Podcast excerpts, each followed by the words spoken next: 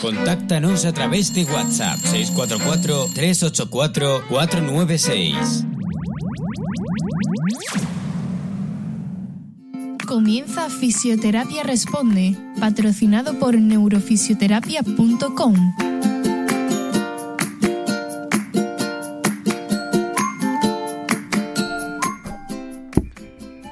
Hola, buenas tardes. Encantada de estar una, más, una vez más con vosotros.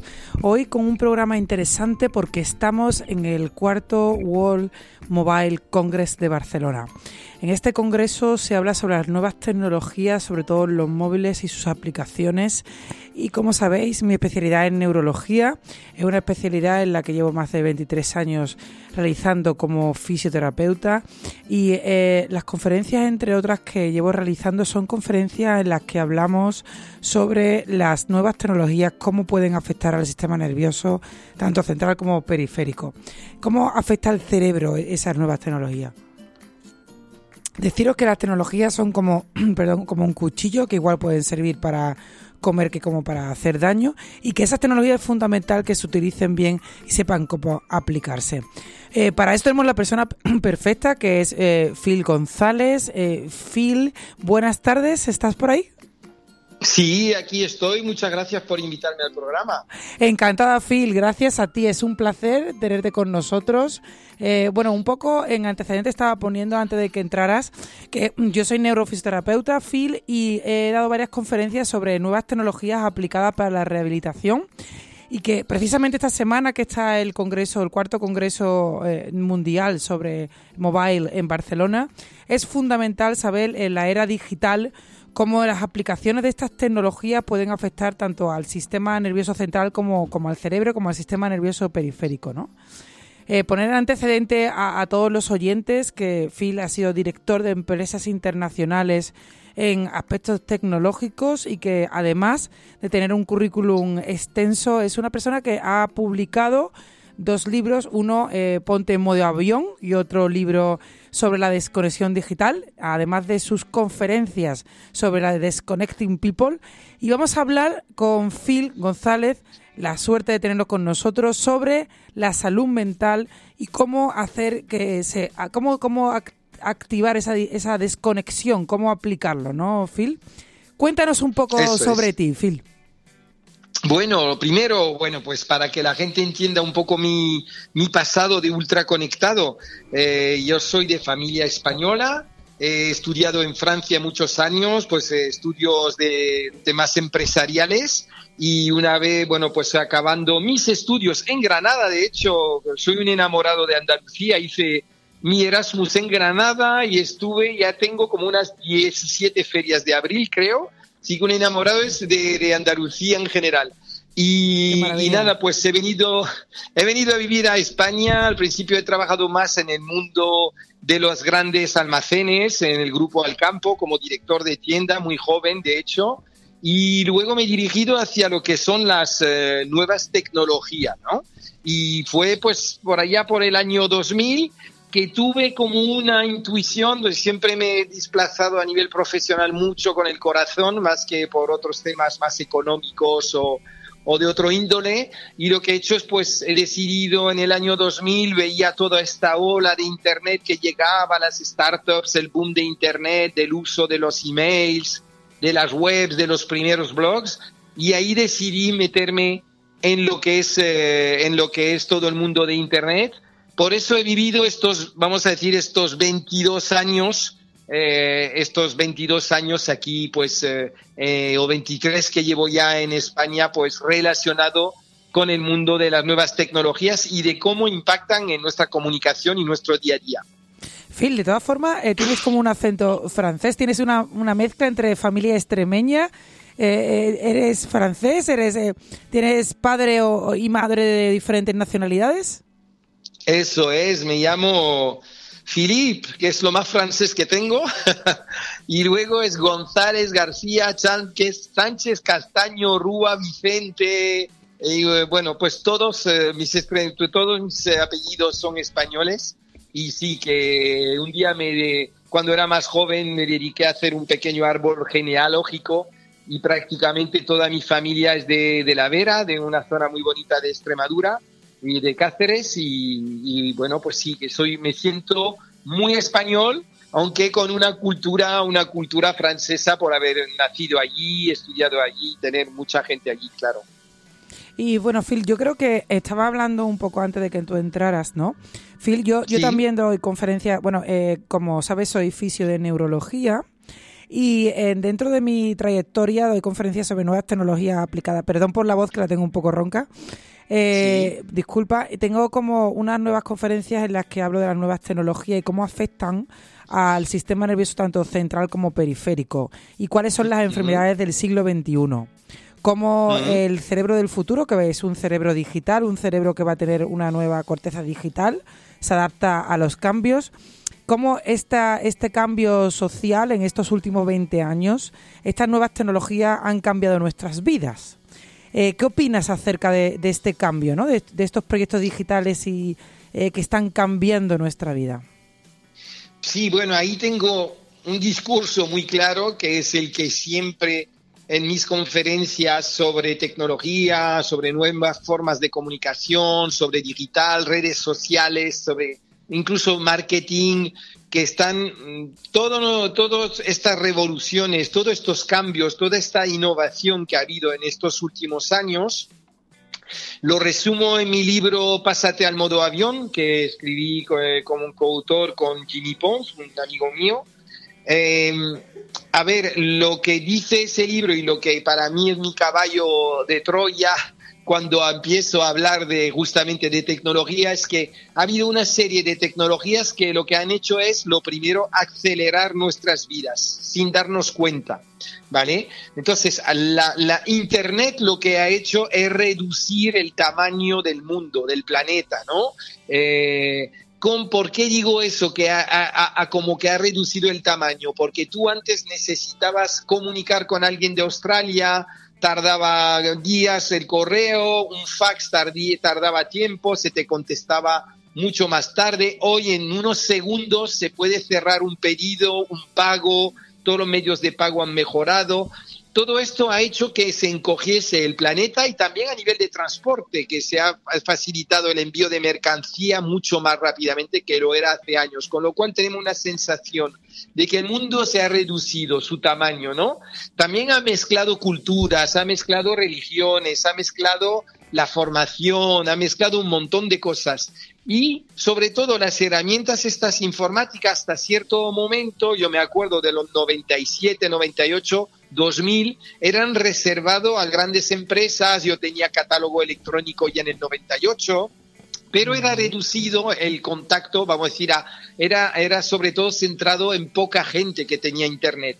Luego, a partir del 2000, vemos una democratización del Internet, del email, de que todo el mundo pueda navegar a través de los .com y ahí es otro momento que de repente tenemos un acceso a la información global muchísimo más rápido. Y ya para mí una gran aceleración de nuestras vidas, la gran culpa que la, tienen son eh, los señores de Google. ¿Por qué? Pues porque tú antes ibas al banco y te podías permitir eh, ser banquero y una administración y decir, mira, ¿cuánto tengo en la cuenta? Y decir, bueno, pues eh, en un minuto te contesto, dos o tres. Pero ahora cuando Google te contesta cualquier problema cero, en 0,005 segundos, tú dices, no admito un servicio peor que el de Google. Todas las empresas han tenido que ponerse las pilas. Amazon, por otro lado, ha acelerado nuestras vidas porque ahora también recibimos un paquete en un momento concreto, sabemos cuándo. Yo recuerdo en la época que llegué a España que tenías que estar en casa cuando llegue un paquete y es que no podías ni decidir cuándo.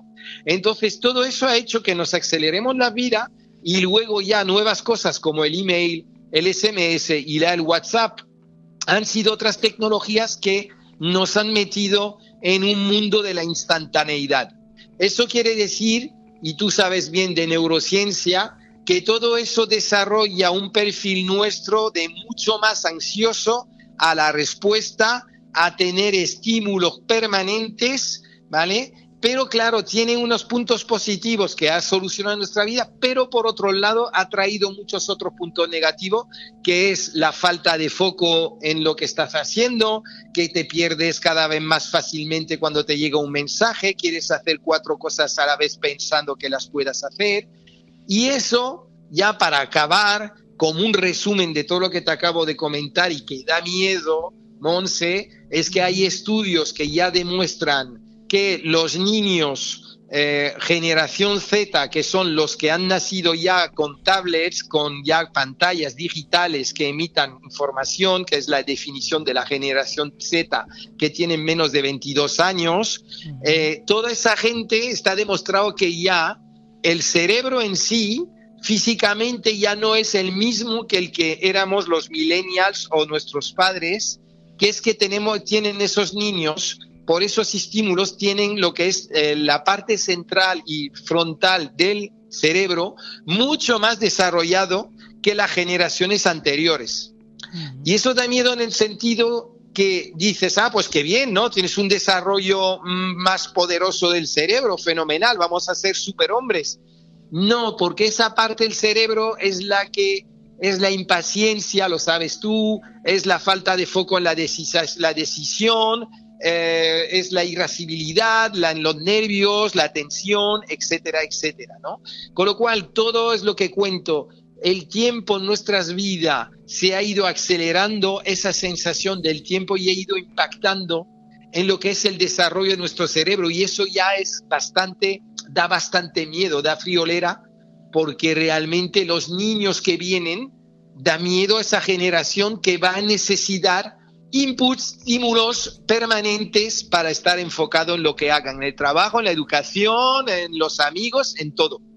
Sí, Phil, nosotros ya hemos hecho programas anteriores hablando de las enfermedades del siglo XXI y hablando de cómo el sistema nervioso se está viendo afectado, porque cuando hablamos también del cerebro, hablamos de salud mental, Phil, también hacemos eh, hincapié y subrayamos las enfermedades del aparato del sistema nervioso periférico, ¿sabes? Además del, lóbulo frontal, como muy bien has comentado, que afecta, porque el lóbulo frontal en el cerebro, como bien defines, decide la programación, planificación, visualización y ejecución de los actos. Y, y la moderación, que es una virtud propia de la atención, de estar con la atención muy mantenida, se ve afectada en estos casos. Pero no solo afecta también al sistema nervioso central, sino también hay muchas enfermedades que actualmente algunas están basadas en estudios experimentales y otros en estudios empíricos y otros aún no está eh, con estadísticas significativas que, que, la, que la, la avala pues también hay muchas enfermedades neurológicas autoinmunes, enfermedades como consecuencias de los campos magnéticos, del wifi, se habla de la fatiga crónica, se habla de enfermedades neurológicas, de enfermedades crónicas, de dolor crónico, de muchas enfermedades que pueden estar afectando esta era digital. Por eso me parece tan, tan importante que tuviéramos hoy el programa contigo y como subrayo alguien que, que, tiene, creo que has sido un visionario, que tienes mucha experiencia, que te has anticipado a los tiempos, que tienes visión de futuro, que hablas de desconexión y das conferencias de desconexión en un momento en el que todavía las personas están siendo influencers y no saben las consecuencias que tiene eso, lo cual creo que te estás anticipando y eres un gran visionario, llevas una trayectoria brillante, Phil, de verdad, te lo digo de corazón y considero que todos esos aspectos son fundamentales, que incluso en la Mobile World Congress de Barcelona, en la cuarta, tendría que haber una área exclusivamente que hablara de todas esas posibilidades de enfermedades de salud que tenemos que, que, prevenir con esa medicina primaria y secundaria de estas patologías. Después también hay una cosa muy curiosa de tu currículum que me parece también que no sé lo que significa, que significa ser Yayo influencer. Eres un influencer de Instagram, pero cuéntanos un poco esa faceta tan curiosa que tú tienes. Sí, bueno, a ver, toda esta reflexión sobre la desconexión digital eh, viene de que un momento en mi vida, yo empiezo en el año 2000, cuando es el mundo de la web, de los blogs, que usamos, la gente lo recordará, la gente que escucha el programa lo recordará, eh, los que somos los mayores, que usábamos Internet cuando llegábamos a casa, cuando nos poníamos delante de un ordenador o cuando estábamos en el trabajo. ¿Qué ha pasado? Que en de 2006, 2007 nacen las redes sociales y ahí, eh, a partir de ahí, es un boom de la movilidad, de que estamos 100% conectados. En el baño, cuando vamos al baño, 97% de la gente dice que usa las redes sociales desde el baño, eh, decidimos nuestra vida desde el móvil, etcétera. Entonces yo he vivido toda esa aceleración, como os comentaba antes, y una de las grandes aceleraciones de nuestras vidas fue la llegada de Instagram, ¿vale? Entonces la llegada de Instagram supuso para mí un momento muy importante, eh, que luego si quiero lo podemos comentar, pero en ese momento Instagram, por un proyecto personal que desarrollo, me hace tener visibilidad en el mundo Instagram muy pronto, hablo del 2010, 2011, y me convierto sin querer en la persona en España con más seguidores. Es decir, Ronaldo, Sergio Ramos, todos los cantantes, famosos actores, nadie me llegaba entre, entre comillas, nadie me llegaba a la rodilla. De hecho, vamos, ahora eh, tienes 238 mil seguidores, Phil González. Estamos hablando de una cantidad. Era el primero, había sido recomendado por la propia Instagram a nivel mundial, me crecieron los, los, followers de forma brutal y yo esa época pues ya me convierto en un, era director de marketing de cadenas de televisión por aquel entonces y me convierto en uno de los primeros influencers a nivel mundial. De hecho, empiezo a hacer brand embajador para la marca Carrera de gafas a nivel mundial. Soy embajador de Sony Mobile eh, en su día también, de luego de Heineken, luego de, también de AC Hoteles. Y en ese momento, pues fui de los primeros influencers, pero bueno, yo a esa época, pues era los primeros influencers y éramos todos bastante mayor en general. ¿Qué pasa? Pues que han pasado 12 años y yo pues ahora es curioso, pero cuando voy de viaje, porque me siguen invitando a viajes, a comidas, a acciones de, de para promocionar coches o, lo que sea, eh, y es verdad que hoy hay muchos influencers que tienen 20, 22 años, entonces podrían casi ser mis hijos, ¿no? Entonces por eso yo siempre apostillo, soy ya yo influencer, porque... Buenísimo casi todas las que están ahí, muchas veces son mujeres, además niñas, digo, pero si aquí todas podrían ser mis hijas, ¿no? Y les, hablo de una época de Internet que muchas no habían ni nacido. Entonces, por eso me, hablo de ese término de yayo influencer. Qué bueno, qué bueno, Phil, es graciosísimo. Y Phil, una cosita, la desconexión digital es justo lo contrario de lo que te da de vivir, ¿no? Entonces, ¿cómo, cómo empezó tu interés por esa desconexión? Pues justamente todo tiene un sentido, ¿vale? Yo, mi vida ha sido una consecución de cosas, ¿vale? Que me, han que me han pasado y todas las que me han pasado han sido consecuencia de lo que había pasado antes, ¿vale?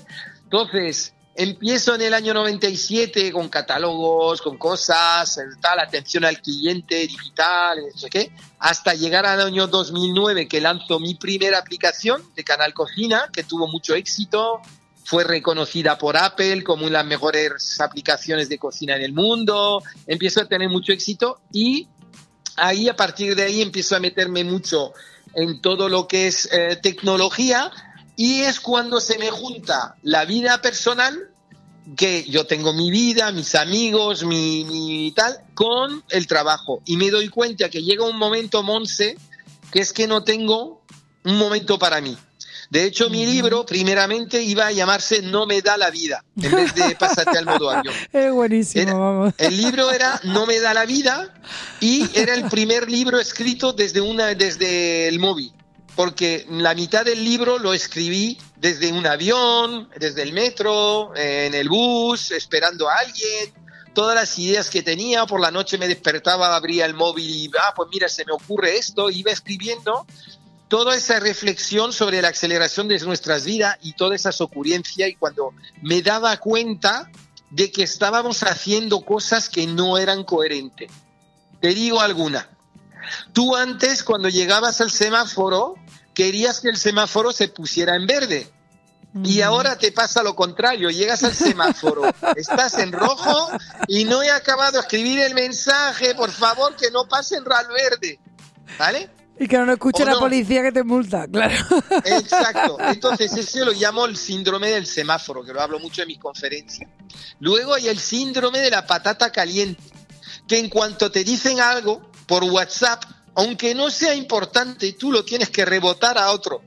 Tú, si alguien te dice, mañana quedamos a cenar, o son las once y media de la noche, pues tú lo tienes que reenviar a un amigo. Bueno, si es algo lúdico, tampoco pasa lo, nada. Lo que, lo, que, lo que subraya la impulsividad, la Claro. impaciencia.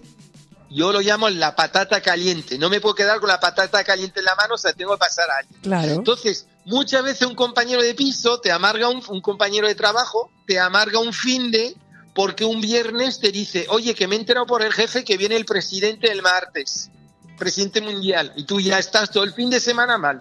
Viene el presidente, vete a ver, ya verás el lunes, qué movida. Cuando dices, hubiera sido más sencillo me lo dijeran el lunes, por lo menos poder disfrutar de mi vida. Entonces, cuando yo iba dándome cuenta de varias tonterías y cosas absurdas que hacía incoherente en mi vida, dije, va a llegar un momento que todo esto va a estallar. Entonces empecé a escribir No me da la vida, el libro ese que luego se acabó llamando Pásate al modo avión. Empecé a escribir todas las cosas incoherentes que hacemos por culpa de las nuevas tecnologías, ¿vale? Y empecé a darme cuenta de que no se puede estar todo el día dis- eh, centrado en el debo una contestación a algo, tengo que contestarle a alguien, tengo unas responsabilidades siempre de cara a amigos, a trabajo e incluso con cosas que no tienen ninguna prioridad. Hemos perdido el concepto de la prioridad. Es decir, que te escribe un amigo a las 11 de la noche y tú tienes la impresión de que es que le tienes que contestar ya, ¿vale? Y ahí dije, se acabó, voy a seguir trabajando en esto porque por inercia es también todo mi sabiduría, mi experiencia y tengo valor, vamos a decir, profesional en todo eso y puedo aportar, pero tengo que ayudar de alguna forma a desconectar a ratos, que se llama. Entonces es pequeños, lo resumiría en pequeños consejos para hacerte la vida fácil y para mejorar la vida de los demás a tu entorno, ¿vale? Y por eso escribí luego el segundo libro, se llama Máster en Desconexión Digital, que es un, una, es como un máster, me lo tomé un poco de coña el libro eso, al nombre, porque había muchos políticos que tenían másters fácilmente de, de cualquier universidad. Y dije, pues si todos pueden tener un máster, yo voy a dar un máster de desconexión digital con nuestro propio sello, nuestro reconocimiento de nuestra Universidad de la Desconexión Digital. Y tenemos como unos talleres que desarrollamos con Jimmy Pons, con mi compañero, para la empresa. Desarrollamos o bien charlas que pueden ser puntuales para empresa, para toma de conciencia de esta locura que tenemos digital, o también unos talleres en varios días de pequeñas cosas que tenemos que ir mejorando en nuestra vida. Eh, de- ahora vamos a tener un segundín dentro de unos minutos el descanso y sin duda después del descanso, eh, vamos, que se nos pasa el tiempo rapidísimo, Phil, contigo, es un placer escucharte. Tenemos que hablar del tema del esl- del eslogan de Nokia, de si van a desaparecer las redes y Claro. so- y, y la inteligencia mm, artificial y por supuesto acabaremos el programa con, con- dándole a los oyentes unos tics, unas eh, pautas para Sí. unos consejos sencillos y eficientes. Eh, vamos a- Exacto. en en este minuto antes de pasar al descanso, decirte, Phil, que yo creo que sería importantísimo que en todas las universidades y en todos los colegios a nivel infantil, pues todos estos conocimientos que tú estás impartiendo se, Mm. se exportaran, porque es, bueno, me hace mucha gracia cuando te dicen, a lo mejor, no, no puedes utilizar el móvil. Pero bueno, de eso vamos a hablar después de, de la pausa publicitaria, en esta media hora después. Un placer, te doy un pelín, te pido por favor un pelín de paciencia y te retomamos Sí. en un minuto, ¿vale? Por supuesto. Phil, un placer estar contigo, muchas gracias. Hasta ahora. En breve nos vemos.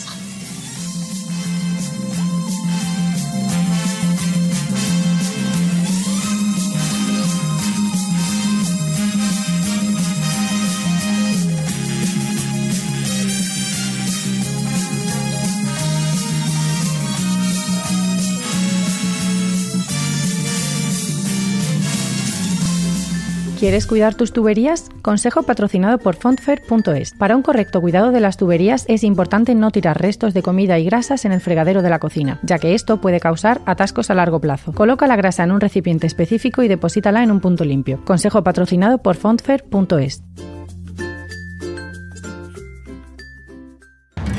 GuzmánArquitectura.com, patrocinador de Onda Capital, te recomienda que una de las formas más rápidas de saber cómo deficiente es el sistema de climatización de una vivienda es a través del certificado energético. Este certificado es obligatorio en toda compraventa de vivienda. Recuerda que este consejo ha sido patrocinado por GuzmánArquitectura.com.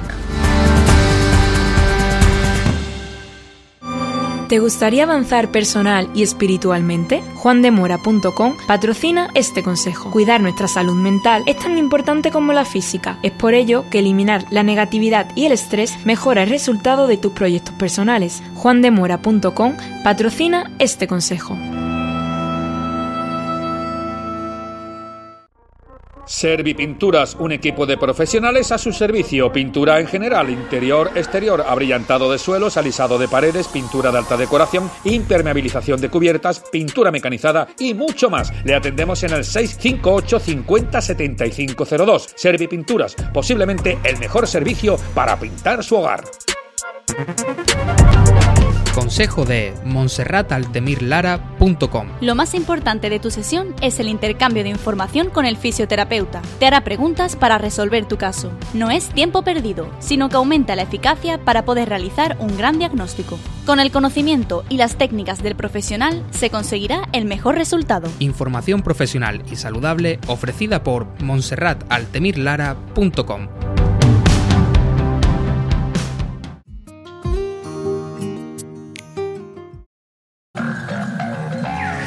Existen muchos medios, muchas noticias, pero Sevilla siempre queda la última. Por eso estamos aquí. OndaCapital.es.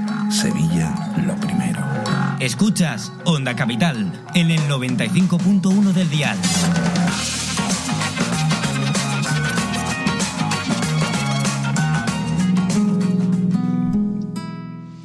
Pues para los que se acaban de incorporar, volvemos con Phil González, influencer, eh, experto en digitalización, y hablamos de las enfermedades del siglo XXI que sin duda son los problemas de salud mental. Yo añadiría también los problemas de salud del sistema nervioso en general, que afectan como consecuencia del uso de la tecnología en la cuarta semana de Mobile World Congress que se está haciendo en Barcelona. Phil, buenas tardes. ¿Seguimos ahí? Sí, seguimos aquí. Muy- Aquí centrado, además, que es lo importante, estar de verdad. Aquí y ahora, ¿verdad? Como en el es, Y mindfulness. estar enfocado a lo que haces. Completamente. Y pues, ¿tú crees que puede combinar el uso de la tecnología y desconectar a ratos como indicas en tus libros, Phil? Yo creo que sí. Eh, a ver, tú lo sabes porque habrás estudiado también de eso. Está demostrado que no podemos hacer dos cosas a la vez, ¿vale? Entonces, hay ahí como una leyenda urbana que las mujeres sí pueden hacer dos cosas a la vez, ¿vale? Es verdad que hay una, tenemos un cerebro diferente a nivel, está constituido en forma diferente y que hay como una relación entre lo tangible y lo intangible, creo recordar, que nos permite, cuando somos una mujer, tener más eficacia en eso. Pero nadie es capaz de hacer una cosa bien y hacer otra cosa bien. ¿Vale? De hecho, yo cuando hablo por teléfono, como tenga que estar escribiendo unos números que no tienen nada que ver con la conversación, no puedo. Tengo que dejar de hacer lo que hago, ¿vale? Entonces, ¿qué está pasando? Que la gente se cree que puede hacer dos cosas a la vez, cosa que es demostrado que no se puede. En general lo que hacemos es hacer una, retomar la otra, hacer una, retomar la otra. En ese sentido, lo que nosotros proponemos con mi compañero de escritor, eh, pues eh, Jimmy Pons, es pues intentar desconectar a ratos, primero para, para no estar mm, desenfocado y poder estar enfocado a lo que haces, tanto a nivel familiar, con tu pareja, con los niños, con tus amigos, con el trabajo, saber desconectar esos momentos de decir, dejo el móvil eh, a cinco metros y lo silencio porque este momento mm, quiero estar con, pues hablando mm, concretamente con esta gente y no quiero estar, perder el foco, ¿vale? Y luego retomar la conversación, luego si hay que retomarlo, pero esos minutos estar centrado en lo que haces. Por eso lo llamo desconexión a rato, porque sé que hoy a menos que estés trabajando en un campo, en el campo a nivel rural y que no tengas necesidad de móvil, prácticamente todos estamos conectados las 24 horas. Entonces, nosotros lo que proponemos son unos pequeños detalles, pequeñas cosas que permitan Esos pequeños cosas que hablaremos luego, unos pequeños tips que te hacen la vida más sencilla y te resetees también, porque hay momentos que estás en la vorágine, estás todo el día escribiendo por WhatsApp, mandando email, eh, entrando en una conference call, eh, viendo un YouTube y, y te pierdes mucho, te habrá pasado. A veces a mí me mandan un mensaje estaba haciendo una tarea y me mandan un mensaje, miro algo en LinkedIn, acabo en un link de Facebook, luego de ahí me meto en Instagram y al cuarto de hora, 20 minutos, digo, pero ¿qué estaba haciendo? Entonces, nosotros lo que proponemos son esos pequeños episodios durante el día, esas pequeñas cosas que te hagan desconectar del móvil, que es el principal culpable de todo, y que te permitan resetearte y volver a la vida a, la hora, ¿no? Como, como ese famoso libro que habla del poder de la hora, pues volver a la hora, volver a disfrutar de tus vacaciones si, si estás en la playa, no pensar en el curro si estás tomando algo en la playa y pensar en tus amigos si están en tu casa, que solo van a estar dos horas y a lo mejor te lo pierdes porque estás contestando a otros que no están, etcétera, ¿vale? De eso se trata los libros que hemos escrito sobre desconexión digital a ratos. En realidad, Phil, eh, os concentráis, o sea, requiere mucha concentración y focalización. Hay un libro muy bueno de Goldman que se llama Focus, que habla de la importancia de focalizar tu atención en tu objetivo. Entonces, en definitiva, eh, eh, estás desarrollando ¿no? esa concentración y siempre como saber dónde está tu faro tu faro mental o tu faro físico y volver siempre a tu ruta, no perder tu hoja de ruta, ¿no? Tener claro qué es lo que quieres hacer, porque cuando empiezas con el móvil con un y vas a, una dirección, de repente te cambias completamente la dirección, ¿no? Entonces ahí la concentración es muy importante, ¿verdad, Phil? Claro, eh, se habla mucho, de hecho, estos años de procrastinación, ¿vale? Eso, eh, para los oyentes que no conozcan el ¿Qué término... Significa? ¿Cómo se escribe?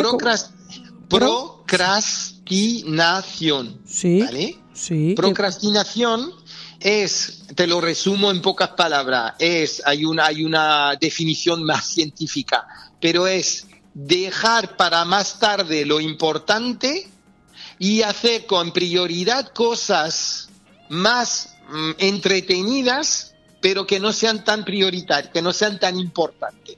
¿Vale? Entonces, ¿qué es la procrastinación? Es de repente, eh, llego a la oficina, es lo que te contaba el ejemplo, llego a la oficina y me meto en LinkedIn.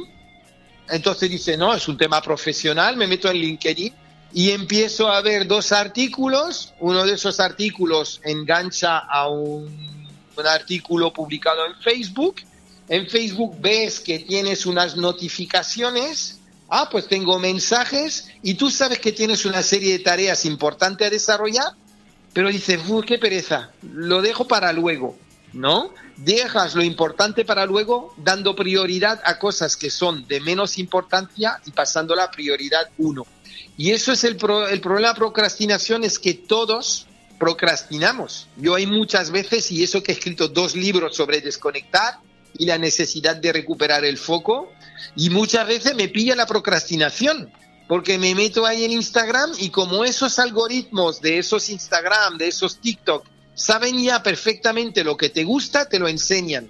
Y a lo mejor pues saben que me gusta el fútbol y a lo mejor me van poniendo no sé cuántos vídeos seguidos de fútbol, de acciones de fútbol, de lo que sea. Y entonces te metes ahí o de, o de memes o de cosas divertidas y te ha pasado media hora y no has hecho lo que tenías que hacer. Sí, María. Eso es procrastinar eh, Marian Rojas habla mucho de la dopamina y la oxitocina que genera las redes sociales, que está estudiado para, eh, bueno, ser como la, una droga, hay que desengancharse de lo digital.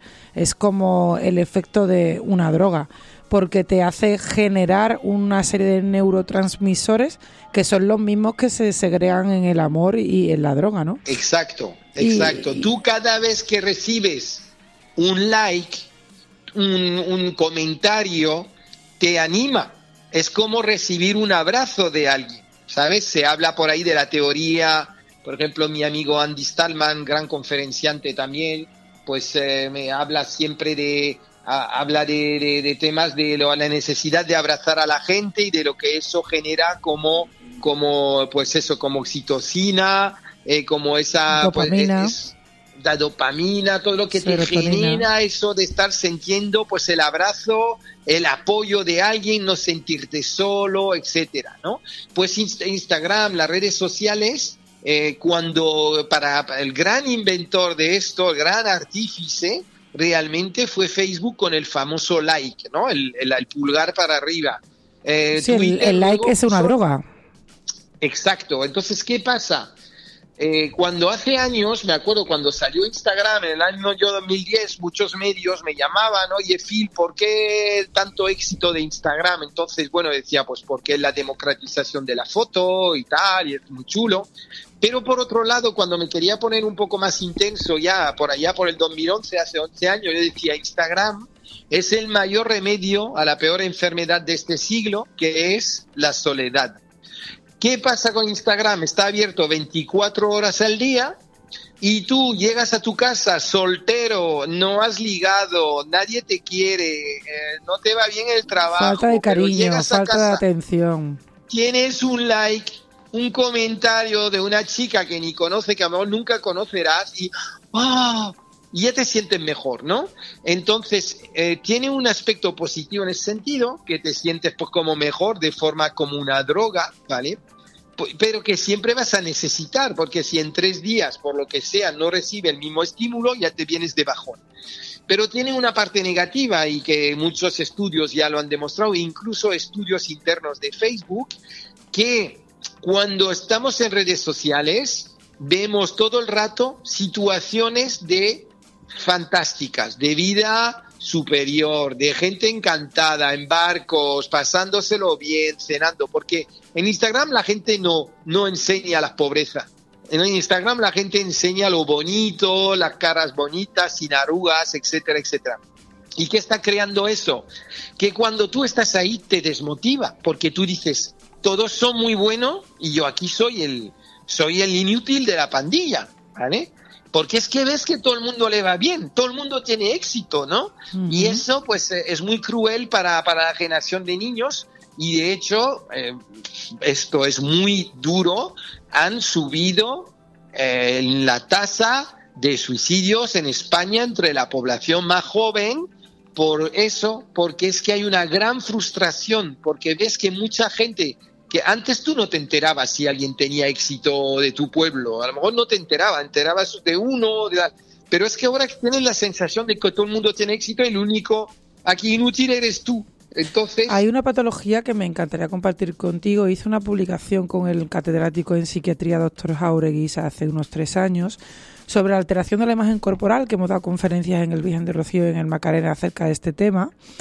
Eh, eh, es muy interesante, Phil, porque eh, dentro de las patologías del siglo XXI, entre las que estamos hablando, hay una que es la eh, alteración de la propia imagen del individuo. Me explico. Si tú estás continuamente viendo imágenes adulteradas de ti, yo me pongo fotos que tienen filtros que no son mi realidad, sino que simplemente es lo mejor de mí y ma- enmascarado, llega un momento que cuando me veo en, en el espejo sin esos filtros y sin esa alteración, yo no me identifico. Y además, no solo es que no me identifico yo, sino que hay enfermedades eh, mentales y también físicas que hacen que veas a los demás eh, de la vida como si formaran parte del e- de un escenario, fueran actores. Por tanto, cuando hablamos de inteligencia artificial, eh, pregunta que te quería hacer también más adelante, y hablamos también de la realidad virtual, el hecho de estar inmerso mucho tiempo en realidades como la de Instagram, que ves perfiles que no son reales, en la realidad virtual genera una alteración en tu propia imagen corporal, que eso está mapeado en el cerebro. Nosotros tenemos una hoja de ruta de cómo somos nosotros, tenemos unos receptores internos y externos que coinciden lo que sentimos por dentro con lo que nuestros sentidos nos dan eh, y hacen una aleación, una combinación, una estadística, un, como un ordenador cuántico, y eso hace que creamos una realidad de nosotros mismos. También esa alteración de la propia imagen corporal genera unos grandes conflictos físicos y mentales con respecto a la realidad que hace que se generen esas frustraciones que dan lugar a unas consecuencias tan terroríficas que se están dando hoy en día. Y creo que estos temas son temas tan importantes en los que tiene que haber comités científicos de investigación y expertos como tú que se sienten en una mesa y le den mucha relevancia porque va a ser el futuro de muchas enfermedades mentales y físicas, insisto, y físicas del sistema nervioso periférico, no solo del central, que actualmente ya hay muchas enfermedades en muchos cajones desastres que te llegan, que tienen hipersensibilidad a los estímulos, hipersensibilidad tóxica, tienen problemas de alteraciones, que no se le pone un diagnóstico claro, que es difícil de identificar, que hacen que las personas se cronifiquen, que es una barbaridad, Phil. Y todo eso estoy segura que es consecuencia de la era digital que estamos viviendo, ¿no? Pero además de, todo esto, porque me quedaría contigo hablando hasta mañana, me gustaría que hablaras un poco de, ese guiño que tú hacías en el eslogan de Nokia, ¿no? Que es un eh, del Disconnecting People, eh, es un spin-off de tus libros, ¿no? Háblame un poco de esto. Sí, bueno, eh, los libros para mí pues era una forma de, expresar un poco mi, miedo a lo que podría pasar. Eh, es verdad que en muchos aspectos el mundo digital he tenido mucha intuición sobre lo que iba a pasar. No es ser visionario, muchas veces es una cuestión de sentido común. Tú dices, si está pasando esto hoy, podría pasar esto mañana. Y es verdad que he tenido muchas ideas que luego se han concretado, pues eh, que se han concretado en Pero eso es una cualidad, Phil, eso es una cualidad de anticipación. se llama anticipación a la respuesta, anticipación al futuro, y todo el mundo en el no tiene lo mismo cerebro. Eso es una cualidad. Sí, tenemos, tenemos ahí, para eso siempre he sido como he visto las cosas llegar, he tenido siempre más picardía incluso en el día a día, mira, cuidado que esto puede pasar etcétera, ¿no? Eh, es verdad que soy más de, la intuición de cosas que podrían pasar. En el día a día lo tengo integrado en mi forma de vivir. Y entonces cuando, cuando surge toda esta historia pues de desconexión, que digo, esto es lo, lo, lo próximo que nos va a pasar, todos los que somos los niños es mi única incógnita. No sé cómo reaccionarán. Pero todos los que hemos vivido la vida sin tablet, sin móviles, sin, sin internet, los tú, yo y unos cuantos más, em, sí. que tenemos el recuerdo de lo que es vivir sin conexión, sin estrés, sin esto. Entonces, eh, para toda esa generación, eh, pues lo que, eh, lo que he pensado, bueno, pues esos libros que hemos escrito de Pásate al modo avión y Máster en Desconexión Digital, que he querido aterrizar pues en una formación, ¿no? Y en unas charlas. Entonces, cuando es en un ambiente corporativo, en un congreso de empresa, pues tengo esa charla que se llama Disconnecting People, que es una toma de conciencia que mucha gente en mis charlas yo creo, yo digo, pero son conscientes de su nivel de conexión y cuando lo hablo se me vienen a ver al final y me dicen, guau, Fir, es verdad, tienes razón, no nos damos cuenta lo, las tonterías o lo que estamos haciendo en contra de todo esto, en contra de nuestra salud. Entonces sí que tengo todo un, pues eso, una, una charla que se llama Disconnecting People y luego un programa de talleres eh, para empresas donde eh, hay varios ámbitos de trabajo que pueden ser, vamos esta semana a trabajar en particular, mejorar nuestra vida con nuestros amigos y la familia, vamos a mejorar nuestra relación con todo lo que es nuestro momento de descanso, las vacaciones, cómo apreciar eso sin tanta conexión y por supuesto cómo mejorar la efectividad dentro de la empresa, porque em, cuando te descentras, como hablábamos antes, mm, produce mucho peor y tú estás mucho menos orgulloso de ti, con lo cual también es una piedra contra tu tejado. Porque dejar de trabajo, de trabajar o de trabajar bien, para ti el primer afectado no es la empresa, eres tú porque no estás orgulloso de tu trabajo no te sientes realizado, ¿no?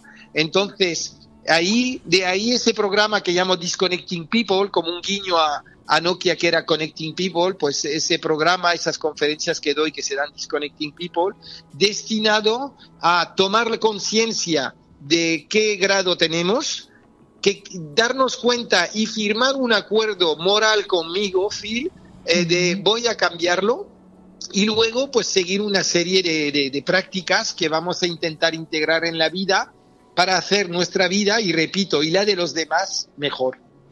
Eh, Phil, tenemos eh, unos 15 minutos y para mí estas tres preguntas son muy importantes. Te- nos planificamos en el tiempo para que nos dé tiempo a contestar Sí. las tres. Una primera pregunta es eh, ¿dónde van a ir las redes sociales? ¿Si van a desaparecer? Una segunda es si la, la inteligencia artificial nos va a afectar y de qué forma nos va a afectar. Y por supuesto, al final, dejar un tiempo importante para que nos des una serie de pautas y de mensajes para consejos sencillos y eficientes para saber cómo podemos desconectar de esos WhatsApp, de esas redes sociales.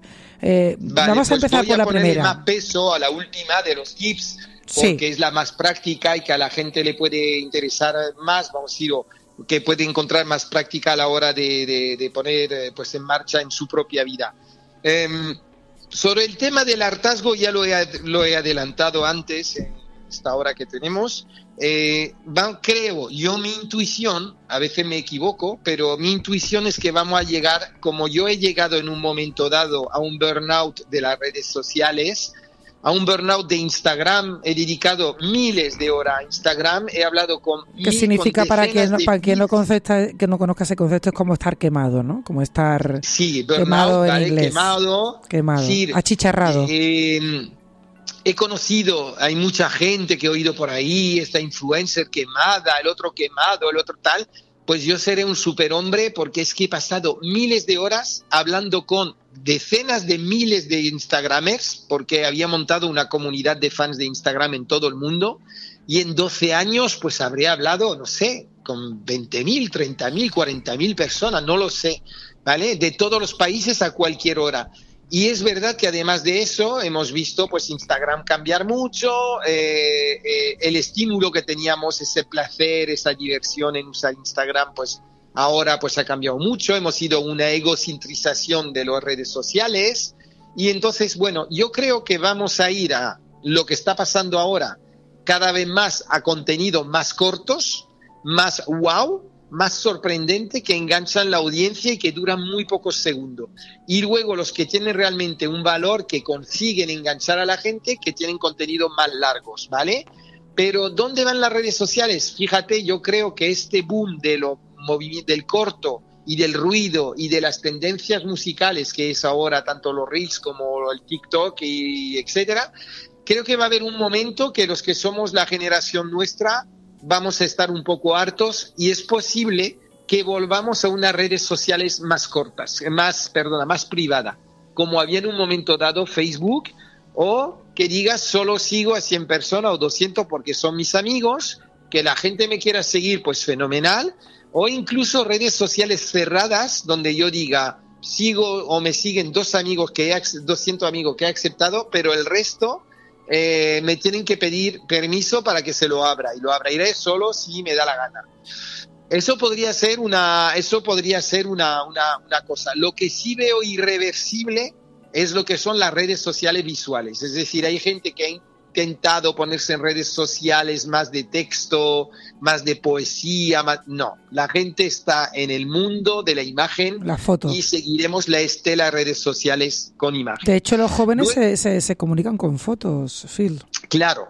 Entonces, pero veo, te digo, incluso entre los jóvenes, cosa sorprendente, yo creía que los jóvenes iban a ir cada vez más a perfiles abiertos, a abrir su vida, y hay un movimiento curioso que noto desde hace cuatro o cinco años, que los jóvenes de 15, 16, 17 tienen perfiles cerrados porque a ellos les interesa solo su, su grupo de amigos. Correcto. Ellos quieren Correcto. usar eso como una alternativa de grupos con fotos, vídeo, reels, eh, filtros, etiquetas, GIFs, con su grupo de amigos. A ellos no les interesa que les siga un australiano. Cuando a nosotros, los que habíamos empezado en Instagram hace años, pues sí, queríamos cuanto más followers, mejor, ¿no? Ahora, o bien eres un influencer, pero si no, si eres un chaval joven, en general lo que quieres es tener una relación en un grupo eh, que tenga una cierta afinidad. Entonces yo creo que iremos más a cosas más cerradas.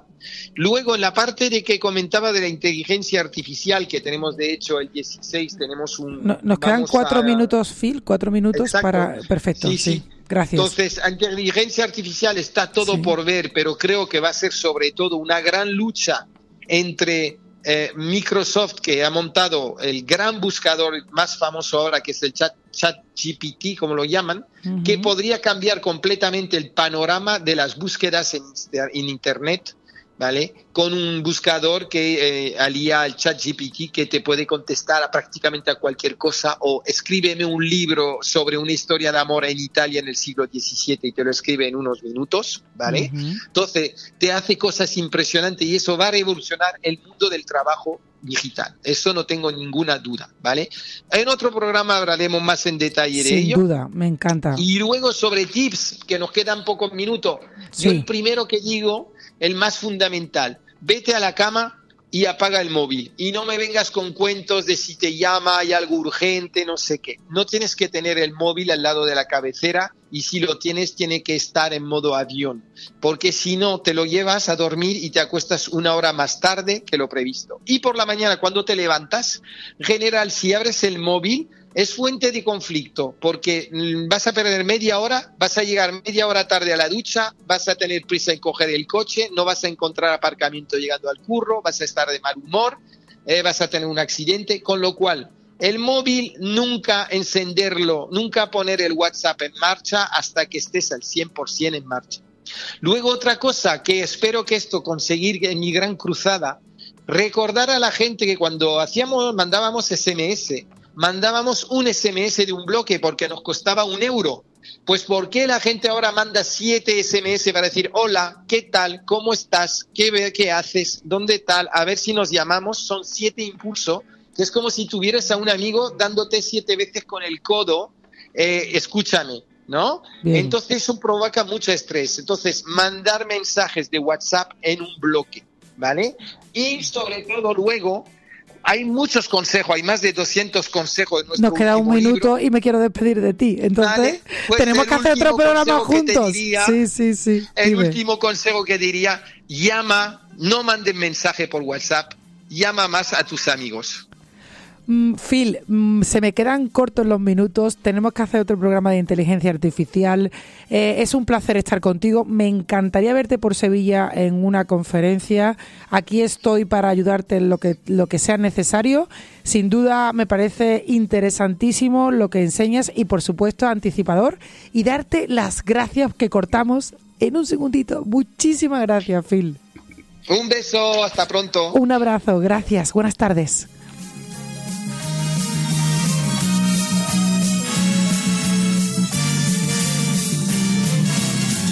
A la hora de elegir su vivienda, recuerde que el sol sale por el este y se pone por el oeste, pasando por el sur. La orientación óptima es el sur y la más desfavorable la norte, ya que nunca recibe luz directa. Es un consejo patrocinado por guzmanarquitectura.com. ¿Te gustaría avanzar personal y espiritualmente? juandemora.com patrocina este consejo. Cuidar nuestra salud mental es tan importante como la física. Es por ello que eliminar la negatividad y el estrés mejora el resultado de tus proyectos personales. juandemora.com patrocina este consejo.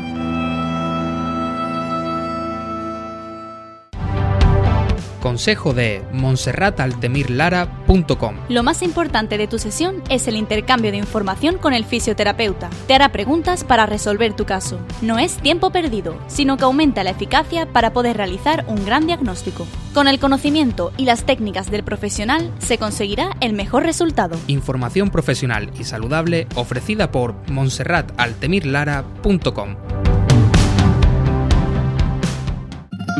Sentimiento y tradición cofrade Grupo Campa, artículos religiosos, medallas, cordones, inciensos, perfumes cofrades, mantenimiento de instalaciones de campanas, megafonías e iluminación para iglesias y hermandades.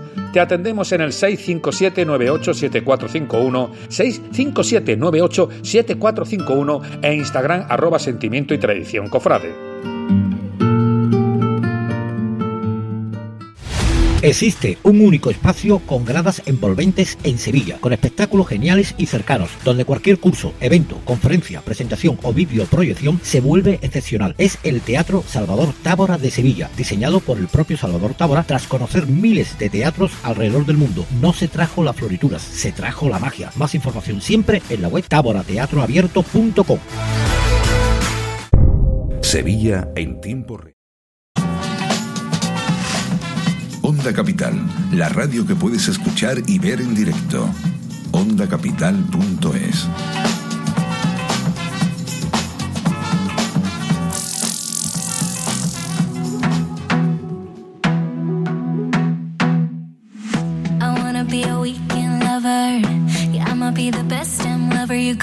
I wanna mess up your cover.